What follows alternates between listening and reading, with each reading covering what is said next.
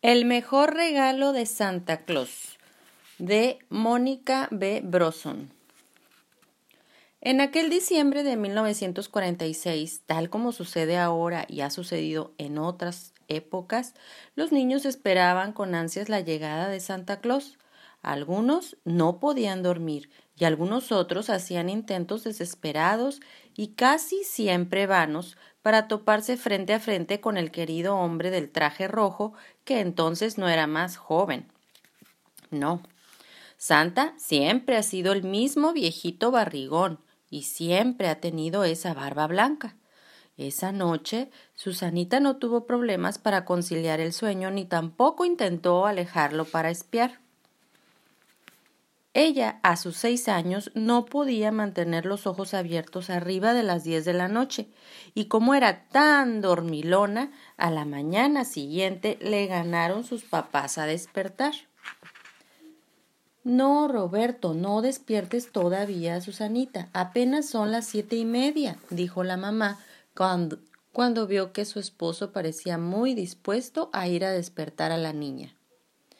Bueno, otro rato pero de todos modos fue a asomarse a la sala. Le daba casi tanta emoción como a su hija enterarse de cuál había sido el regalo de este año. Mucho se sorprendió el papá de Susanita porque en el sillón de la sala donde Santa Claus solía poner los juguetes no solo no había tales, sino que allí mismo, encima del sillón, estaba tendida una señora gorda de sombrerito quien no solo dormía, sino también roncaba. El papá de Susanita volvió corriendo a la recámara. Oye, Julia, está pasando algo muy extraño. Ella miró a su marido amodorrada. Quería seguir durmiendo. De verdad, es raro. Ven. Sin las más remotas ganas de hacerlo, la mamá de Susanita se levantó y siguió a su esposo hacia la sala, igual de sorprendida que él quedó ante la presencia de esa extraña en casa. Por alguna razón, tal vez porque la mujer dormía con tanta placidez, Ninguno de los dos se atrevió a despertarla. Los ronquidos salían a través de una sonrisa tranquila. ¿Será una bandida tú? preguntó Julia, demostrando con eso que aún no había acabado de despertar. ¿Cómo crees? Es muy anciana como para dedicarse a eso y además nadie que entra a robar a una casa se queda después a tomar una siesta en el sofá. Roberto tenía razón, pero en la última parte de su respuesta levantó el tono de su voz y despertó a la mujer. La señora abrió los ojos, miró de arriba abajo a los papás de Susanita y se incorporó. Después de estirarse y bostezar, dijo Sie müssen die Eltern des sein. Ambos se miraron extrañados. Naturalmente no habían entendido ni jota. La mujer miró a su alrededor con curiosidad. Mundaskin. Sí. ¿Quién sabe qué será lo que trataba de decir la señora? Pero el tono ya no les gustó nadita a ninguno de los dos. ¿Quién es usted? ¿Qué hace en nuestra casa? ¿Por qué estaba durmiendo en nuestro sofá? ¿Qué clase de idioma está hablando? Los papás de Susanita hicieron sus preguntas al mismo tiempo y la señora empezó a mirarlos con la misma perplejidad que ellos la miraban a ella. Ich weiß nicht, ob ich hier sein sollte. La mujer comenzó a hablar apresuradamente y acabaron todos haciéndolo al mismo tiempo, casi a gritos. Fue entonces cuando apareció Susanita, miró a sus papás, luego a la señora, después se talló los ojos como si no pudiera creer lo que estaba viendo y miró a la señora con una mezcla de alegría y sorpresa. Ve a tu cuarto, hija, le indicó su papá. Si aquella mujer era una bandida o alguien que simplemente no había tenido dónde pasar la noche y se había colado en su sala, quería arreglar el problema sin que Susanita estuviera presente. Susanita obedeció y se fue corriendo a su cuarto, pero un momento después, cuando su mamá intentaba entenderse a señas con la señora, la niña ya había vuelto a la sala. Jaló a su papá de la playera y sin decir nada, le extendió un papel arrugado. Es una copia de la carta que le hice a Santa Claus. La carta que le hiciste a Santa Claus se la dejamos en la tienda aquella de juguetes, ¿no te acuerdas? donde le pedías la casita. No, papá, esta es la carta buena. El Santa de la tienda era un señor disfrazado de Santa, y esta se la mandé al Santa de verdad en un globo. Mientras la mamá de Susanita inútilmente seguía intentando establecer comunicación con la señora, el papá desarrugó un poco el papel y comenzó a leer. Diciembre de 1946. Santa. Este año no quiero ningún juguete, aunque en la carta del Santa impostor pedí una casa de muñecas. Si te la da, no le hagas caso. Hace un mes se murió mi abuelita, la única que tenía.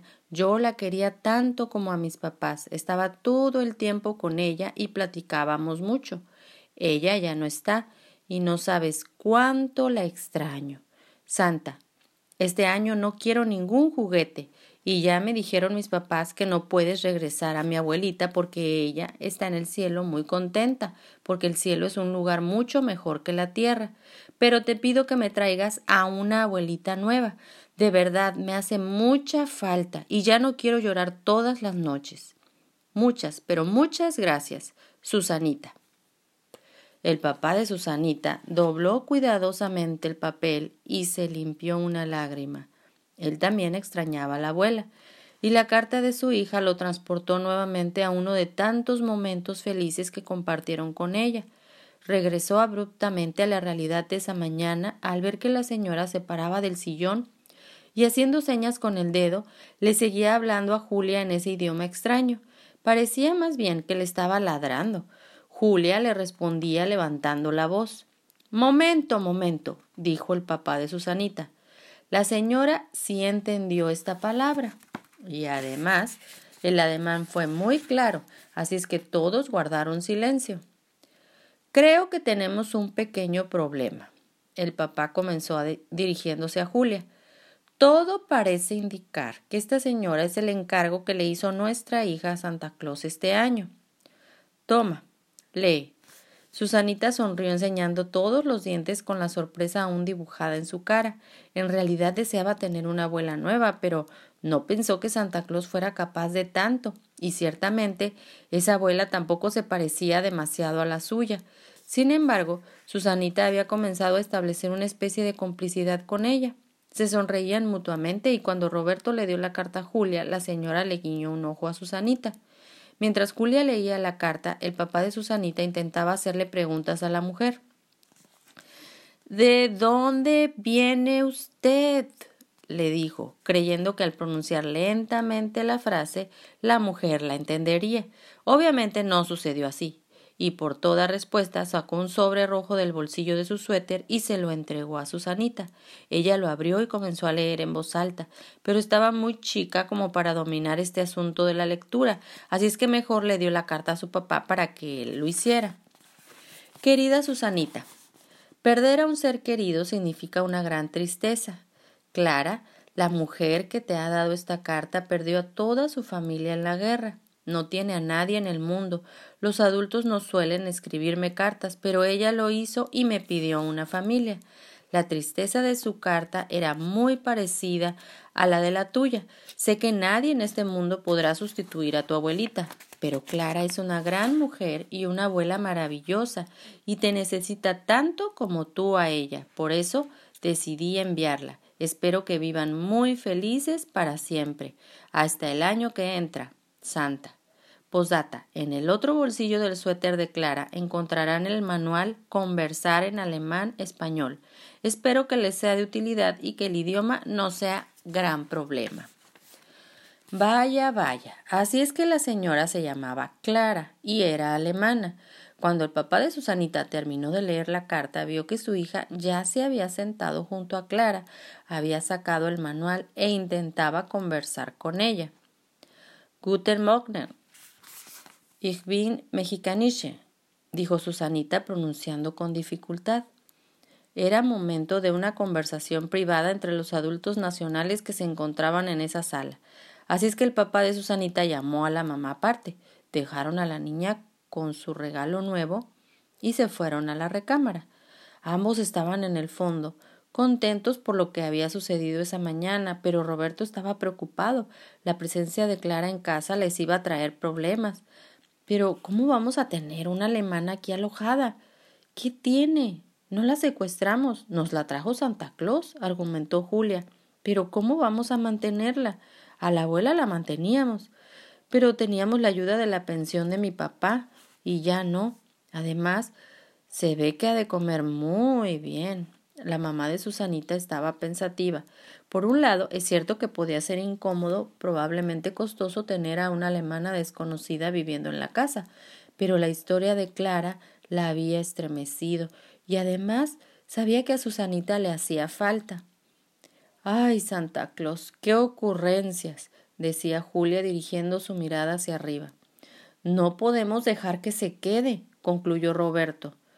Julia se puso muy triste al oír esto, y mucho más cuando vio que Clara y Susanita ya habían comenzado a entenderse y parecían muy divertidas diciendo cosas en un idioma que no era el suyo.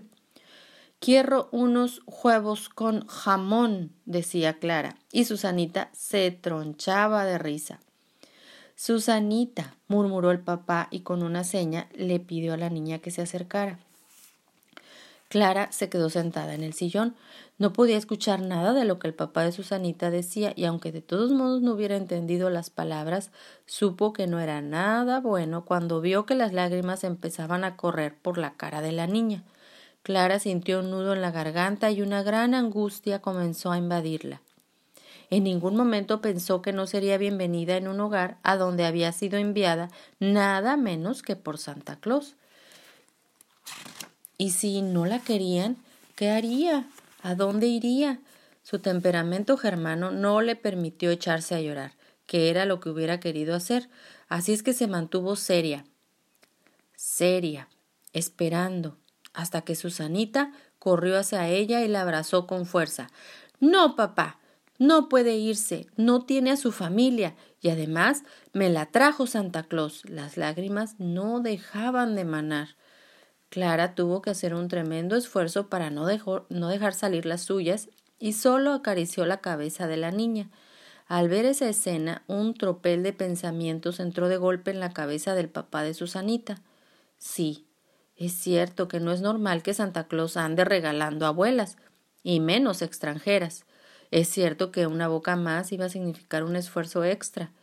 Es cierto que el alemán es un idioma dificilísimo y que además no escena demasiado bien.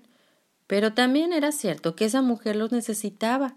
Si ellos, que habían perdido a la abuela porque se murió de viejita, la habían pasado tan mal, la pobre Clara, a quien una guerra estúpida como lo son todas, le había arrebatado a su familia entera, seguramente tenía el alma hecha polvo. Roberto, piénsalo, ella no tiene a dónde ir, dijo Julia, pero Roberto ya había sacado sus propias conclusiones. Se acercó a Susanita y a Clara, que seguían abrazadas, y dijo Supongo que podríamos hacer la prueba. No fue una mala decisión. No solo Susanita aprendió un poco de alemán, cosa que sorprendía mucho a sus maestras y a sus amigos, sino que Clara resultó ser una mujer muy ordenada. Las finanzas estaban al día, la casa estaba impecable, y no tanto porque ella lo hiciera todo, pero sí que era buena para dar órdenes, y además tenía una habilidad especial, sabía hacer unos chocolates deliciosos, una antigua receta de familia. Al principio empezaron a venderlos entre vecinos y amigos, pero eran tan sabrosos que todo el mundo quería y les llegaron muchísimos pedidos.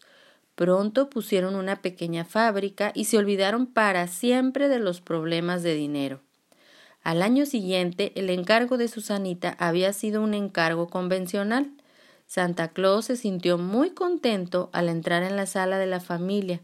Era la misma en la que había depositado a Clara un año antes, pero mucho más bonita, con mejores muebles y un árbol de Navidad muy alemán.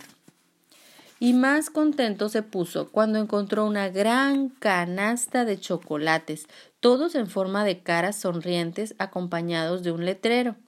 Santa, gracias por hacer de dos familias rotas una tan feliz como la nuestra. Por siempre, Julia, Roberto, Susanita y Clara. Y Santa pudo comprobar que aún hay algunas historias que terminan con el clásico y fueron muy felices para siempre. Colorín colorado, este cuento ha terminado.